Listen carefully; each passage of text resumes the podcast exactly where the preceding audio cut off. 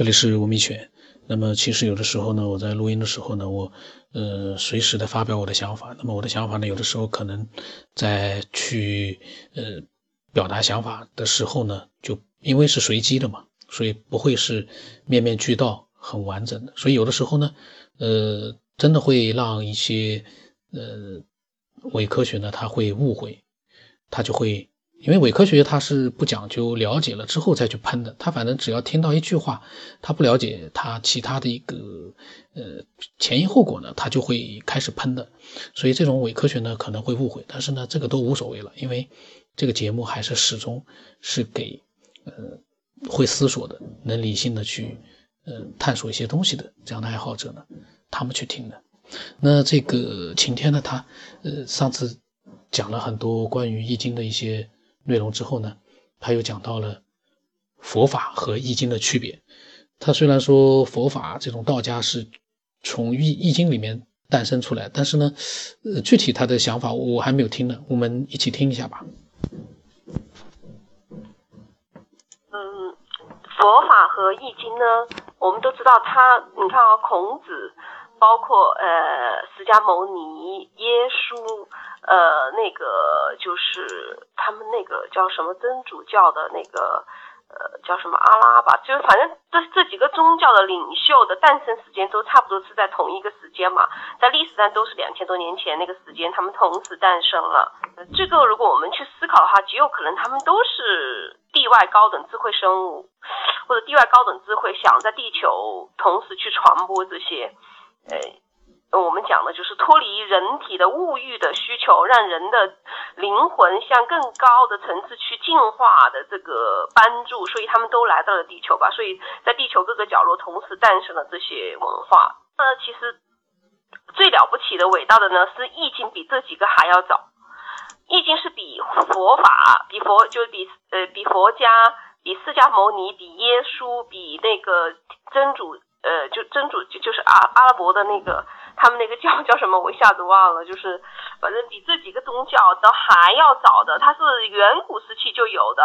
就是人类在那个石器时代用石头做工具的时候就了就有了，而且那个有是怎么有？那个神话也很玄妙。他他是说，呃，易经是怎么出来的？毕竟是从河图和洛书里面出来的嘛？那河图和洛书就更神奇了。河图是河里面涌出来一个，呃，就是一个一个龟。龟上面，它的龟壳上面出现了那个，就是易经的那个、那个、那个图形，然后让人类去看就看懂了。这怎么可能看懂？那个时候的人类还在用石头做工具，还在在地树上的果子吃，还怎么可能看得懂？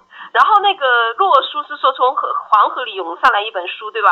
这个是人的传说，我我极我觉得它极有可能是人类死前毁灭的那个高度文明的产物。要么就是地外地外高等智慧生物留给我们的礼物，那我讲一讲他们的，他跟佛法都很厉害，非常非常厉害。但是我研究到现在，我又发现其实佛法比他，也佛法厉害的有一个地方是易经达不到的。我们先讲易经，易经它其实主要是帮人类诠释我们生存的这个地球，甚至包括宇宙万物，包括呃，应该它是天文学。它是天文学和宇宙学的一个综合体，就是你研究易经一定要是要懂天文的，它里面的那些图形、它的八卦、它的卦象和它那个东西，其实它都是根据天体运动，就是宇宙里面星系的运动来测算，测算地球上人的将要发生的四合物，你就会去思考，为什么宇宙上的一些星星跟我有什么关系啊？为什么我去测算它，我就能够把地球上将要发生的事情能算出来呢？那这就说明我们地球的这个这个位置啊，就相当于我们现在发发明的卫星，发明的是 GPRS 导航，就是我们最高科技可能还不如周易高科技。周易是根据。我们地球在太阳系的位置，太阳系在银河系的位置，银河系在宇宙里面位置，它经过哪些星系的时候，其他大的行星、恒星的产生的能量，这个能量不是我们仅仅看到的光哦，和那个光束里面的能量，可能还有很多暗物质和其他的能量，我们人类暂时还不能理解和研究出来的这些能量对地球的影响。你想，地球在这个宇宙里面就是一颗尘埃，而我们只不过是这颗尘埃上的小蚂蚁，那它如果这些暗物质和能量能够对地球产生影响，那对我们人类肯定是会产生影响的。所以呢，周易就是根据这一套体系呢，根据这个宇宙天体运行的规律和地球在这些整一套宇宙天体运行的规律里面的那个角度呢，它把你定位。他实际上就是说，你要他算多少多少年哪一天出生的，呃，人他这一生的命运是怎么样？那他就是把你先把你在宇宙里的坐标给找出来。他就是把你人的这个三维，甚至超过三维的五维的，就是根据他是根据天干地支嘛。那天干是什么啊？天干就是天文上面的各个星系的这个位置咯，地支就是地球上面的那个你出生时候的那个地理位置咯，和和当时地理的状况咯。他把天文和地理结合起来，把你的那个出生的或者把你这个整个人的这个宇宙坐标先给找出来。他找出了你这个宇宙坐标以后，再去。通过精密的逻辑学，它是一整套逻辑学，就是周易的逻辑学，比数学还精密，比物理数所有的数学我们还没参透。它就是这个宇宇宙学里面的一个逻辑学来来算，它就能精准的算出你这一生将要发生什么事，你的命运会如何。呃，我我我我亲身经历过好几个非常非常准的人，准到你只能说神乎其神，你无法用科学去解释。譬如说有一个大师，他是台湾的，他很厉害。他的算法是用梅花易数和就就是算这个梅花易数算是易经里最最简单的一种算法了，它能算呃五到十年内发生的事情，它也能算下一一个十分钟间要发生什么事情。譬如说，他有一次坐在饭馆里面跟几个朋友，其他几个朋友吃饭，然后呃大家都在聊这个，因为都是这个同行嘛，都是这一个行业里面的，就问他呃这。就是说有提出来一些质疑吧，譬如说，哎呀，这个梅花易数或者易经里面这个测算数真的有这么准啊？怎么大家就大家在讨论嘛？然后这个老先生就说，他说我现在就可以用几个硬币，呃，算，就是就是摇一卦，摇出卦来，通过我的方法，我告诉你，呃，五分钟之后饭店门口会走进来一个什么人？然后他就摇了一卦，然后告诉同桌一起吃饭的人，他说五分钟以后。门口会走进来一个孕妇，他说，呃，他会坐在哪一个桌子里面，哪一个杯子，这个就太神奇了，你知道吗？你说你算，你算你三年或者五年以后发生什么事儿，这个还有太可能。你说五分钟以后门口会走进来一个什么人，而且这个人什么性别，而且他还是个孕妇，都算出来，这个本身就已经很神奇了。但是事情就是这么神奇，就同一起吃饭那一桌的人就对着时间。就等，就等到那个五到十分钟以后，大那个饭店的门口就真的走进来一个孕妇，就是一个女的，大肚子的，然后就坐在了他所说的那个桌子门口。这只是一个小事情，就是说一个很小很小的案例了。像这样神奇的和精准的案例还有很多，他们都是通过周易去测算的。那这种神通啊，真的是你说一说，你要了解这一行，入了周易这个门呐，那你这一辈子就是进了宝山一样，那财库取之不尽。那这个就是周易最大的功能，就是它的测算在测算这一块特别特别的厉害，这个是佛家达不到的。那你学佛，你可能会达到譬如说神通啊或者其他的功能，但是利用这种逻辑学，就是周易里面的这种测算术和逻辑学去测算天地万物，就是预见未来吧。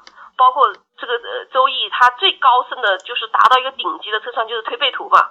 李淳风和袁天罡的推背图，那就是周易最。就是最伟大的、最精妙的体现之一。那这是最高的，就是算国运，算一个国家的国运。你可以算到它国运两千年以后会发生什么事，每三十五十年为一项，每一项里面具体发生什么重大的政治国家大事，它都算准了嘛。一共是六十项，对吧？这是大的。那小的就小到用周易里面的那个测算术来算一个人的命运，基本上，呃，一生重大的事情都可以算准。这个是周易的厉害厉害之处。那佛经厉害在哪里呢？它它有一个，就是这两个东西是要互补的。这两这两个就是佛法与易经，如果能够结合起来，那就是完美了。那佛法它最大的地方就一个是引人向善，慈悲为怀。然后呢，它的。他那个就是超度，他这个超度比周易要厉害的很多。我举一个例子啊，就是他们俩的区别是什么？他们都是来渡人的，就是说易经和这个佛法都是来帮助人类的，地球上的人类的。但是他们两个角色像什么呢？呃，佛法它的精神，它的基本精神就是更像人类的父母，而易经的基本精神呢，就更像人类的警察。我说的这个易经里面是指狭义的道家呀，道家发展出来的这个易呃，就是周易的精神。那佛法的意思就是说，人可以犯错，那你犯了错呢，我。原谅你，然后引你向善，然后超度你，使你的灵魂往更高的阶层去进化、去提升、去升华，甚至成为神。然后我也有很多神通书教你，但是呢，我我基本上不不帮你预测。而周易是什么呢？我可以帮你预测，但是呢，你不要犯错。道家的精神就是，你一犯错我就要惩罚你。他更像警察，他不像父母，就是他的条条框框非常严酷。你一旦就是做了错事，譬如说杀生啊。譬如说祸害人生，我讲这个些事事情，如果你，呃，真的是道家之人，你就知道他们是会对动物、对鬼魂、对很多东西，就是你要相信人家进了道家，你就会信这个世界上有灵魂、有鬼魂、有有轮回嘛。因为轮回，道家和佛家是都承认的嘛。对地球上的这些生物，包括人，包括其他的生灵，如果他们犯了错，或者做了错事，或者是呃离开了自己的这个道这一道，去祸害了人类的话。佛家讲的是去超度他们，去引引引走他们，去让他们呃把就把他们带走，要么去了天国，要么想让他想就是听佛法以后就皈依了。道家就不是，道家就是惩惩罚你，把你收了，或者拿符把你镇了，把你压，就是把你压制了。就一个像警察，一个像父母。他前面讲的这三个观点我都蛮认同。对地球。那么今天呢，他。讲了很多，呃，有意思的东西。那我是觉得呢，嗯，从我们并不了解、深入的了解佛法或者是易经的这个角度来看呢，我觉得理性的去，呃，对待，呃，不熟悉的一切，那是最合适的。但是呢，从我个人角度来说，我绝对不相信 说能算命算到五分钟之后，一个孕妇坐在了一张桌子上，那个事情。为什么我说要真实的一个自己的经历，呃，才更可信？你如果说是第三方转述的，甚至于是第四方、第五方，也不知道从哪里转述的，你是相信他，但是呢，呃，从我做节目的角这个节目的角度来讲呢，我一般还是鼓励，呃，爱好者呢，讲述自己亲身经历的这样的一些，呃，有意思的、神秘未知的，或者是很神奇的这样一些事件，亲身经历的。可能会更可信一点。转述，呃，这个神奇的事情，其实在各种各样的书籍里面、网络里面非常的多。但是从我个人的角度啊，因为我不了解，我也没有亲身经历这样的一个场面，我不认为有人可以预算出五分钟之后，什么一个人坐在了哪张桌子上，不可能。因为我一贯的观点是，人。你可以推测未来，但是你没有办法去像这样预串预预预测出一个这样子没有任何一个规律的东西，一个画面，你怎么去预测？就学周易，你就能预测到五分钟之后谁来坐在你们身边，这个人是大肚子，各种特征你都能知道。这个是一件，我个人觉得啊，嗯。可以是一个娱乐，一个传物，一个传说，或者说是一个呃神秘未知的这样的一个嗯转述，都可以。但是呢，我个人是觉得，我最近好像“绝对”这两个字说的多了，不太好。我个人呢，对这件事情我是呃持一个怀疑态度。我们是理性的质疑啊，因为我不排除它是真的出现了，但是又没有人亲眼看到，你也不能证明是真的出现了这件事情。这也不是一个说一个呃非常呃，这个就需要科学了。一个非常科学的一个节目呢，它通过各种各样的一个呃这个比较科学的这个嗯呃这个直播，杜绝了一切这个作伪的可能性，然后真的让一个人预测了五分钟之后或者十分钟之后，甚至于多长时间之后能够真实发生的一些东西。这个那个我们就相信了，比较负责任的这样的媒体去做这样的一个呃事件的一个拍摄，那我们就放心了。那个转述转来转去的这种神奇故事，我其实很多朋友也跟我讲了很多了。我觉得大家见仁见智吧。这个，嗯，相信和不相信都有道理，但是我不相信。